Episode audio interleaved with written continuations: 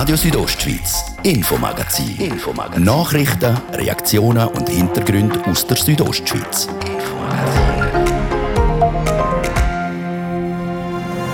Der Islabella-Tunnel sorgt im Kanton Graubünden immer wieder für Staus. Jetzt wird der Abschnitt zwischen Reichenau und Rotenbrunnen auch noch saniert.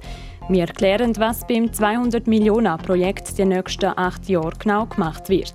Denn seit Wochen zeigt sich die Sonne nur selten. Das sorgt vor allem in den Hallenbädern für grossen Andrang. In der Garderobe im Wasser und in den Duschen häufen sich die Menschen. Werden die Hallenbäder jetzt zum Corona-Hotspot? Wir probieren uns einfach möglichst gut an die Massnahmen halten, die uns vorgegeben werden. Und allenfalls, wenn sich jetzt so weiterentwickeln nochmal eine Beschränkung machen. Wir fragen im Hallenbad Oberau zu Chur noch, wie es im Moment aussieht. Und Sport? Für den HC Davos startet morgen die Testspielphase. Am Samstag kommt in Rose zum Derby gegen der EHC Rosa, ein Duell, das es zuletzt vor 30 Jahren gegeben. Dementsprechend gross ist die Vorfreude im Schanfik. Die Vorfreude ist extrem groß und eben halt auch, weil es der erste Match seit längerem wieder mit Zuschauern ist und das dann gerade das Bündner Derby, also besser geht's nicht. Und am Sonntag spielen die Landwassertaler dennoch gegen den EHC Chur. Auch hier fühlen wir den Puls bei den Verantwortlichen. Das ist das Infomagazin bei Radio Südostschweiz. Am Mikrofon ist Bettina Kadotsch. Buonasera zusammen.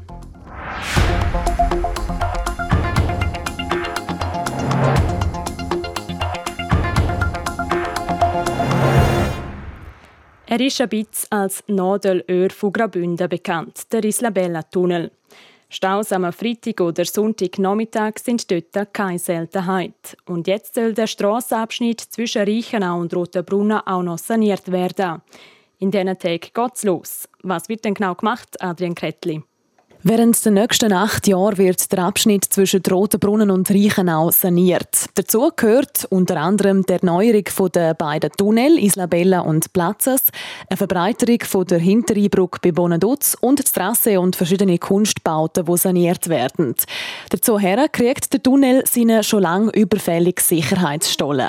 Der ist besonders dann wichtig, wenn es im Tunnel zum Beispiel einen Unfall oder einen Brand gibt. Über den parallel verlaufenden Sicherheitsstollen können die Leute in so einem Fall nämlich flüchten. Und dann gibt es noch einen weiteren Aspekt, der die Strecke in Zukunft nach der Sanierung ein bisschen sicherer macht. Es wird nämlich eine Mittelleitplanke montiert.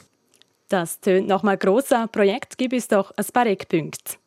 Ja, für die ganze Sanierung wird mit rund 215 Millionen Franken gerechnet. Das ASTRA, das Bundesamt für Strassen, geht jetzt Etappe für Etappe vor. Und wenn alles gut läuft mit den Sanierungsarbeiten, dann werden die im Jahr 2029 dann fertig sein. Als Autofahrerinnen und Autofahrer vielleicht noch wichtig zu wissen, während dieser ganzen Zeit, also während diesen acht Jahren, wird der Verkehr immer wieder einmal auf die umliegenden Hauptstraßen umgeleitet. Und manchmal, vor allem in der Nacht, kann es auch sein, dass der Verkehr einmal nur einspurig mit einem Lichtsignal geregelt wird. Es gibt also in nächster Zeit gewisse Einschränkungen auf dieser Strecke und mit Garantie kommt es auch immer wieder mal zu Verkehrsbehinderungen. So viel zur Sanierung vom A13-Abschnitt zwischen Reichenau und Rotenbrunnen.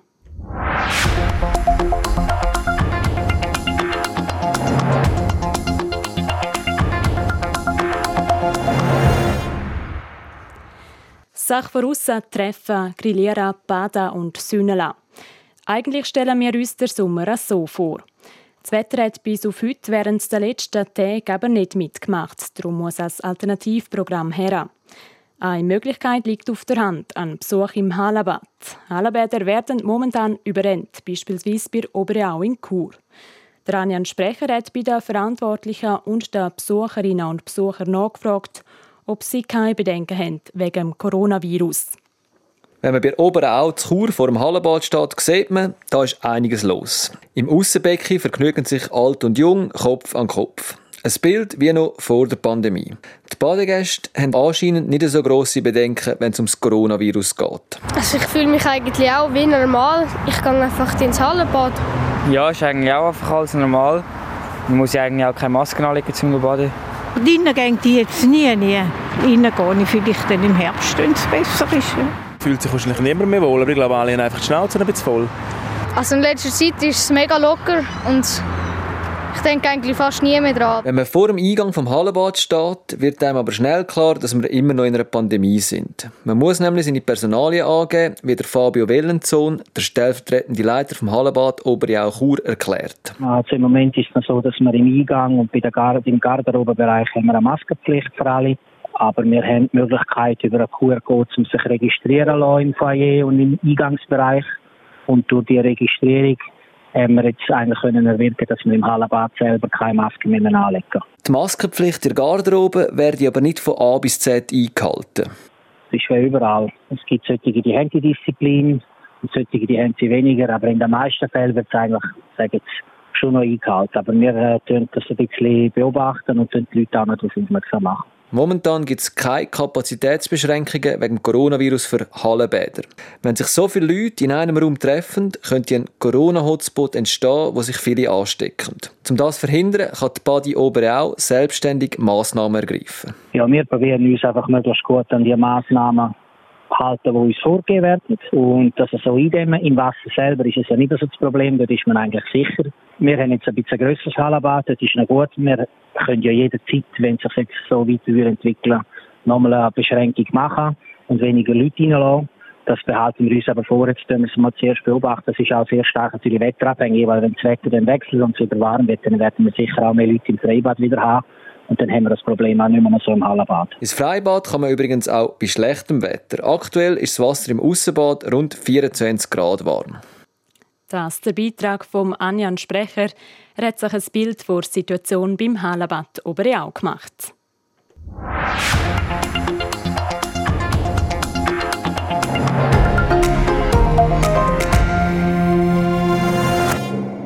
Wer kennt es nicht? Als Autofahrer nährt man sich über die Velofahrer und als Velofahrer über die Autofahrer. Was dazu kommt, durch den Veloboom sind immer mehr E-Bikes auf den Straßen unterwegs. Viele unterschätzen aber die Geschwindigkeit, was zu mehr Unfällen führt. Es berichtet Danina Hartmann.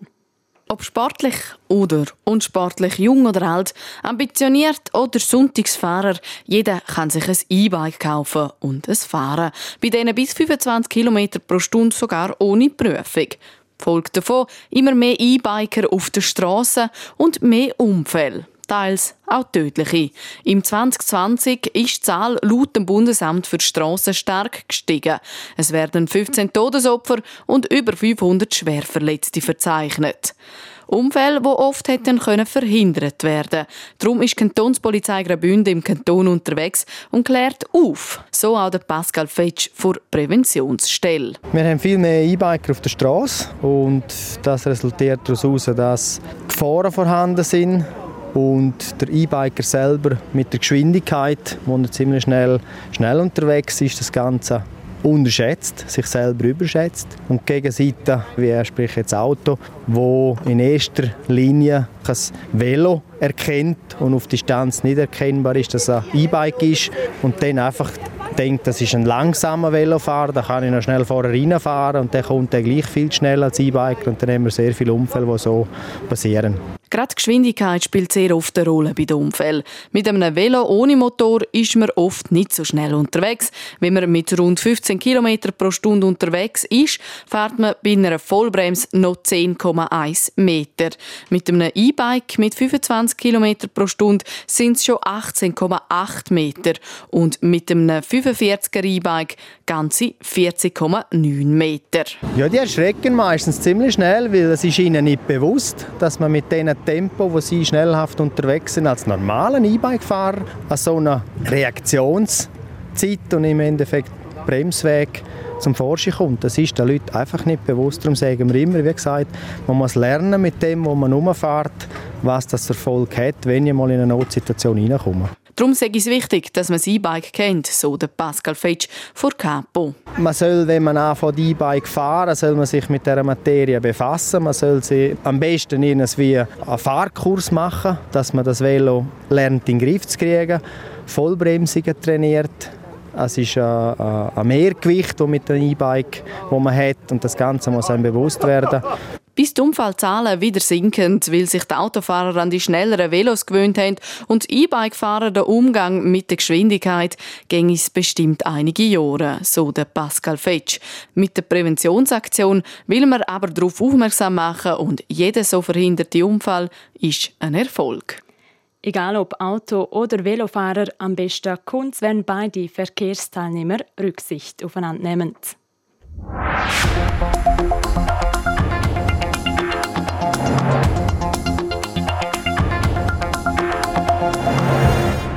Der Kanton Graubünden hat touristisch einiges zu bieten. Seen, Berge, schöne Wanderungen. Da kann man so richtig abschalten vom Handy und vom Computer.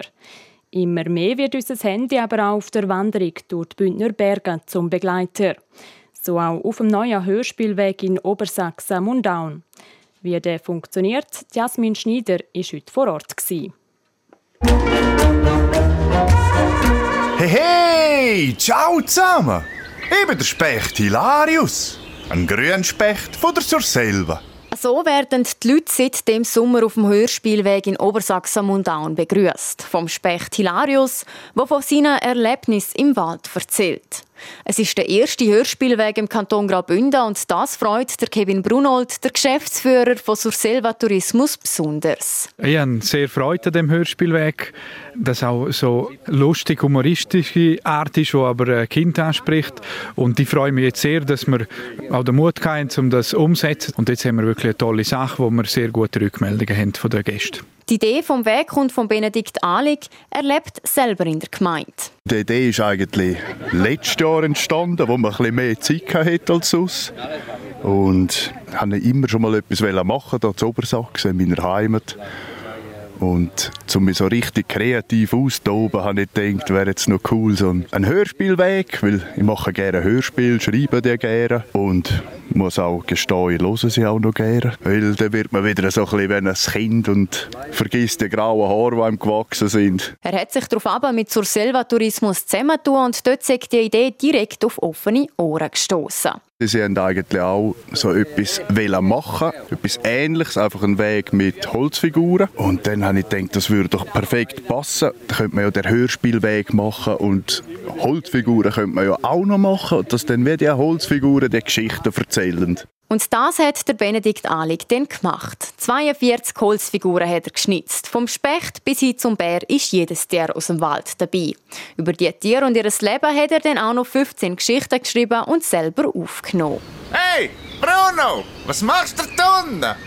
Ludwig, mein Freund, ich komme die Felswand nicht mehr auf zu klettern. Aber Bruno, wieso bist denn du dir geklettert? Wegen Honig. Gut ein halbes Jahr lang hat der Benedikt Ahlig am Hörspielweg geschafft und funktionieren tut der ganz einfach. Bei jeder Holzfigur kann man mit dem Handy einen QR-Code scannen und kommt so zu der Geschichte oder auch mal zu einem Musikstück. Heißt, das eigene Smartphone ist für den Weg eigentlich unverzichtbar. Trotzdem sollte das Handy nicht im Vordergrund stehen, sagt der Kevin Brunold, der Geschäftsführer von Sursilva Tourismus. Das Hörspiel ist elektronisch, da macht man den Wechsel hin zum Handy, aber man braucht ja die Figuren, um die im Gelände zu sehen, wie die positioniert sind in der Natur. Man schaut auch Felswand an oder einen Baum. Das ist der Teil der ganzen Inszenierung und ich glaube, das ist ein Gesamterlebnis. Und dass die Kombination von Natur und Digitalisierung bei den Leuten ankommt, zeigen auch die Reaktionen aus der Bevölkerung. Während der letzten drei Wochen haben schon rund 300 Familien den Hörspielweg besucht. Ja, in dem Fall wünsche ich euch noch ein schönes Tag, gell? Und hoffentlich bis bald wieder einmal. Euer Specht Hilarius. Ciao, ciao. Jasmin Schneider hat berichtet. Das ist der erste Teil vom Infomagazin. Jetzt gehen wir kurz in die Werbung. Nachrichten, Wetter und Verkehr. Wanderfreunde aufpassen. TV Südostschweiz ist auch dieses Jahr an der Südostschweiz Wandertag mitgewandert und lässt alle Etappen Revue passieren. Schalten Sie ein und entdecken Sie die spektakulärsten Aussichten, prominente Mitwanderer und viele kulturelle Highlights aus den einzelnen Regionen. Das und noch vieles mehr heute Abend in der Infostunde Rondo. Ab 1 Minute vor 6 Uhr. Nur auf TV Südostschweiz.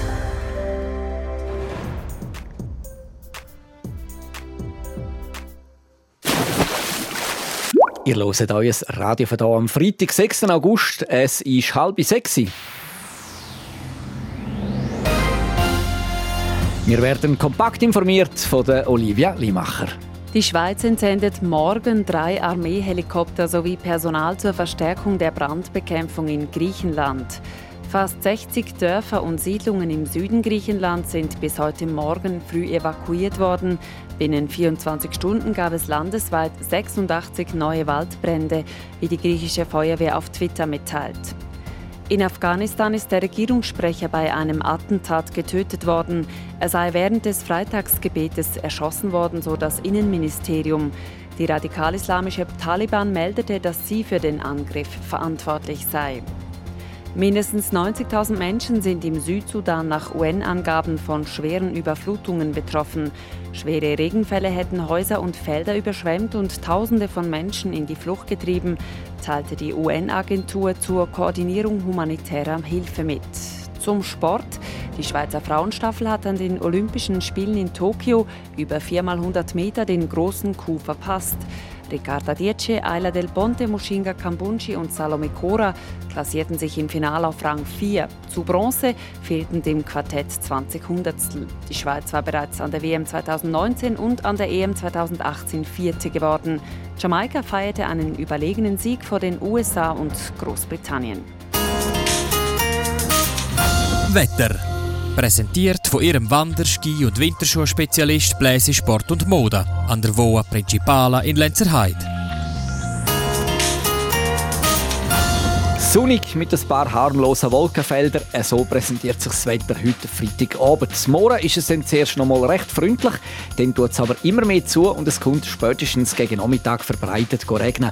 Am längsten trocken bleibt es in den Föhntälern. Der Sonntag der wird dann wechselhaft mit vielen Wolken, zeitweise noch Regen und der einen oder anderen sonnigen Phase, das dann vor allem gegen Nachmittag. Verkehr. A13 Dusis Chur zwischen Dusis und Reichenau. Immer noch Stau oder stockend wegen Verkehrsüberlastung. Zeitverlust aktuell rund 30 Minuten. Als Folge davon staut oder stockt es auch auf der Hauptstraße Rotenbrunnen Reichenau zwischen Rezüns und Bonaduz. Viel Geduld, falls es dort nicht so vorwärts geht, wie ihr es euch wünschen würdet. Und allen anderen eine gute und sichere Fahrt. Und damit wieder zurück in die Redaktion zu der Bettina Gadotsch.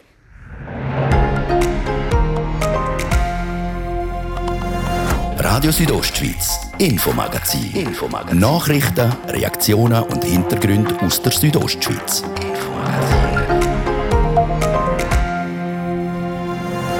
Der Schweizer Alpenclub, kurz SAC, ist der führende Verband für Bergsport in der Schweiz.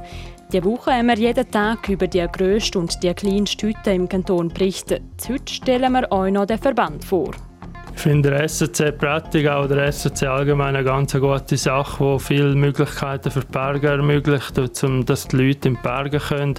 Und im Sport machen wir einen Ausblick auf ein spannendes Wochenende auf dem Eis. Der HC Tafos spielt zwei Testspiele, morgen gegen den EHC Rosa und am Sonntag gegen den EHC Chur. Ja, die Vorfreude auf das Spiel ist natürlich riesig. Endlich wieder Eishockey im Thomas-Domenik-Stadion. Man kann es fast nicht glauben. Und äh, natürlich, der Affische gegen den HCD macht das Ganze noch zu einem viel spezielleren Anlass. Was sagt die Beteiligten von das Spiel erhoffen? Ihr hören Sie im zweiten Teil vom Infomagazin. Schön sind ihr mit dabei.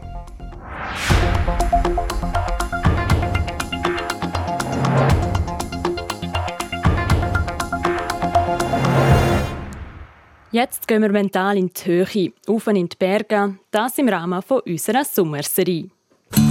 SO Hüttenbesuch. Wir werfen den Blick hinter die Kulissen von der grössten und von der kleinsten SAC-Hütten im Kanton. In Graubünden gibt es rund 30 SAC-Hütten. Über die Terry-Hütte, die grösste Hütte vom Kanton, und die Seetal-Hütte, das ist die kleinste Hütte hier bei uns, haben wir diese Woche jeden Tag berichtet. Und zum Abschluss dieser Wochenserie schauen wir uns den Verband SAC ein bisschen genauer an. Jasmin Schneider. Der Schweizer Alpenclub, kurz SAC, ist der führende Verband für Bergsport in der Schweiz. Landesweit gibt es 132 Sektionen, neun davon sind im Kanton Graubünden. Eine von diesen Sektionen ist der SAC Prättigau.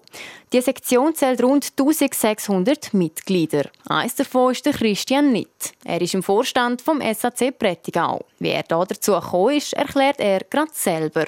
Finde der SC Prättigau oder der SC allgemein eine ganz gute Sache, die viele Möglichkeiten für die Berge ermöglicht, um, dass die Leute in die Berge können und habe darum auch gedacht, warum immer zuschauen, statt selber mal was für, für den SC zu machen. Der SAC Prättigau betreibt die Kletterhalle in Küblis sowie zwei Hütten, die Seetalhütte und die Fergenhütte. Weiter bietet die Sektion geführte Touren an und mit der IO hat der SAC Prättigau auch für die Jungen ein Angebot geschaffen. Die IO ist eigentlich äh, auch für Jugendliche bis 16, die wo, äh, wo ihr wollen klettern, wo dann auch mit können auf Skitouren, wo Hochtouren können machen, wo man einfach so ein bisschen ein Angebot in den Bergen für Jugendliche bietet. Sagt der Christian Nitt, Vorstandsmitglied vom SAC Prättigau. Eine andere Bündner SAC-Sektion ist die Sektion Pizzterri. Sie betreibt die Terryhütte und die Meigelshütte und zählt rund 2000 Mitglieder. Der Tonin Casalda ist eines davon und er ist schon sehr lang dabei. Ja, das war schon eine Schulzeit, oder? Bin ich dann schon zu Berg gegangen. Dann ein Kollege von mir, mit dem haben wir dann angefangen, eine Skitour zu machen. Und dann ist er einmal beitreten. Dann nachträglich bin ich dann einmal auch beitreten. Dann anschliessend dann die äh, Ausbildung gemacht als Tourenleiter. Seit bald 40 Jahren tut der Tonin Casalta schon Touren für den SAC Pizzterri leiten. Bergtouren im Sommer wie auch Skitouren im Winter. Über 80 Leute leiten die Touren für den SAC Pizzterri. Und wie auch die Sektion vom Prättigau führt auch die Sektion Pizzterig für die Touren für Jugendliche an. Für den Nachwuchs an begeisterten Bergsportler sollte also mindestens in diesen zwei Sektionen gesorgt sein. Das ist der letzte Beitrag von unserer Serie über die kleinste und die grösste SAC-Hütte vom Kanton Graubünden.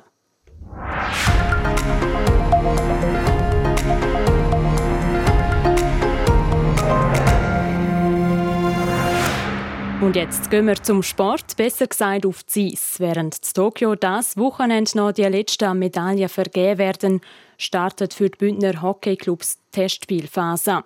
An dem Wochenende gibt es gerade zwei Bündner Derbys. Der Dario Gruber berichtet.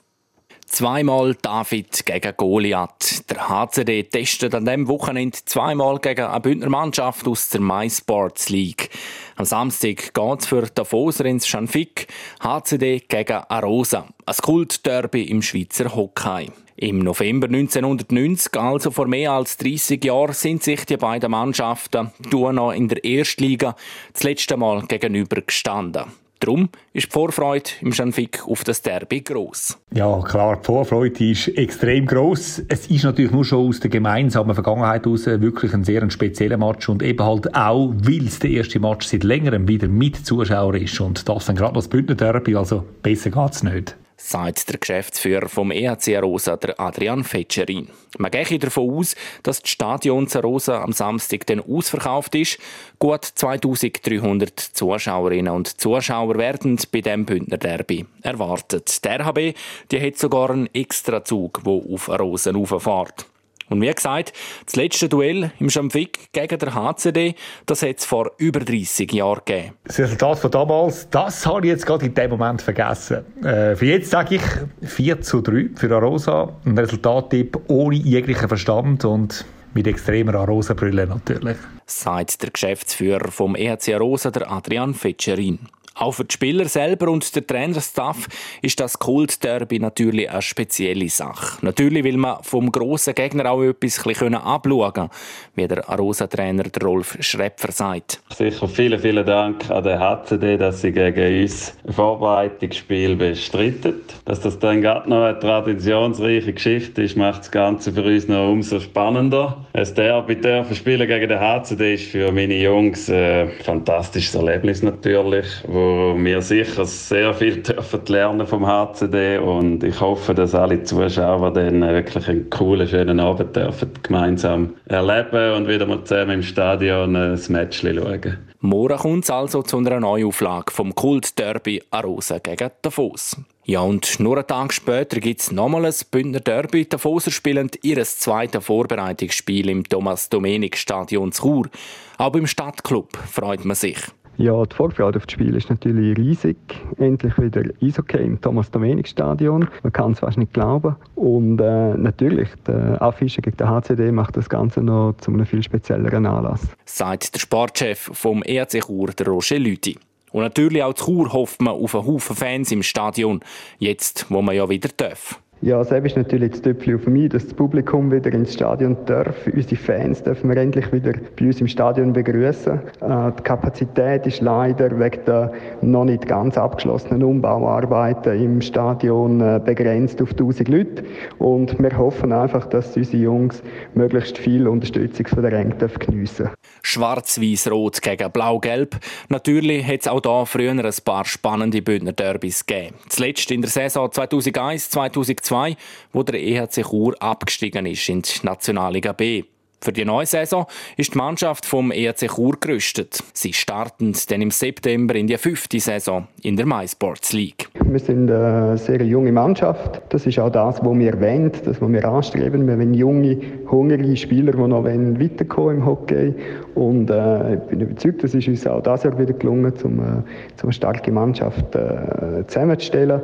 Für uns ist sicher auch spannend, wie sich durch die ganze Corona-Situation die MSL, also die ganze Liga, entwickelt hat.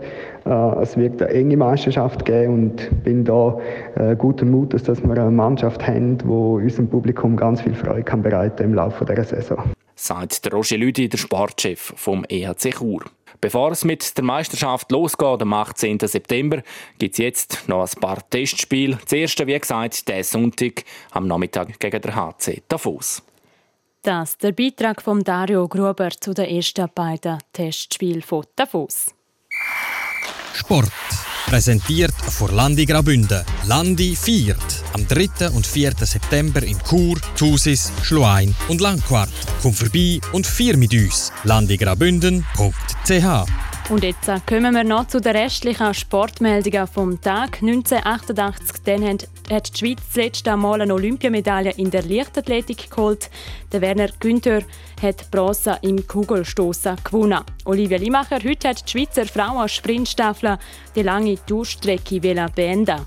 Ja, und das ist den vier Frauen leider nicht gelungen. In der Sprintstaffel über 4x100 Meter zeigt sich auf dem Schlussklassement einmal mehr. Es geht im Sprint aktuell einfach nicht über Jamaika.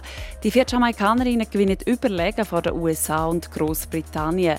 Der Schweizerinnen Ayla Del Ponte, Mushinga Kambunji, Ricarda Dieci und Salome Cora fehlen zwei Zehntel für die Medaillenränge. Nach den Weltmeisterschaften 2019 in Doha und den Europameisterschaften in Berlin von 2018 landet die Schweizer Staffel der Frauen auch an den Olympischen Spielen in Tokio auf dem undankbaren vierten Platz. Eine enttäuschte Mushinga Kambunji. Wir haben es probiert, ja. Es ist, äh, wir haben nochmals ein bisschen mehr Risiko genommen. Wir haben gewusst, es wird sehr schwierig. Das Niveau ist, ist extrem hoch. Der letzte Wechsel war nicht so gut. Gewesen. Es ist jetzt schwierig so zu sagen, was nicht so gut ist gelaufen. Aber äh, wir sind sicher enttäuscht, weil ich glaube, wir denken alle, dass wir wirklich schneller hätten können laufen können, vielleicht knapp können länger. Aufstehen, Staub abschütteln und weiter geht's, findet Ricarda Dietsche. Wir sind wieder näher an Nationalrekord angekommen. Das ist etwas Cooles.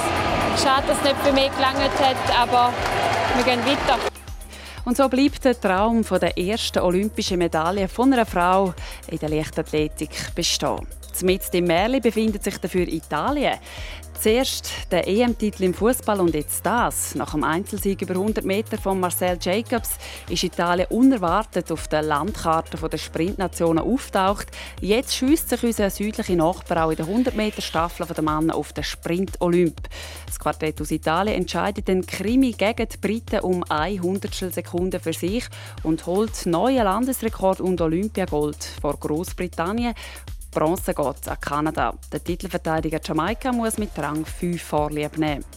Noch von einer Medaille träumen dürfen die Schweizer Springreiter. Sie haben den Einzug in Olympia-Teamfinale der zehn besten Nationen geschafft. In der Quali landet die Schweiz auf Platz 4. Als einziges Team makellos bleiben Schweden. Im Finale startet morgen aber alle Teams dann wieder bei Null. Sport. Präsentiert von Landi Graubünden. Landi viert. Am 3. und 4. September in Chur, Thusis, Schluein und Langquart. Komm vorbei und vier mit uns. landigraubünden.ch so viel für heute aus der Redaktion vom Radio Südostschweiz. Das Infomagazin gibt es jeden Abend vom Montag bis Freitag ab dem Viertel ab 5 Uhr und auch jederzeit im Internet unter südostschweiz.ch radio und natürlich auch als Podcast zum Abonnieren. Am Mikrofon war Bettina Gadocci. Ich wünsche euch jetzt ein schönes Wochenende. Machen's gut.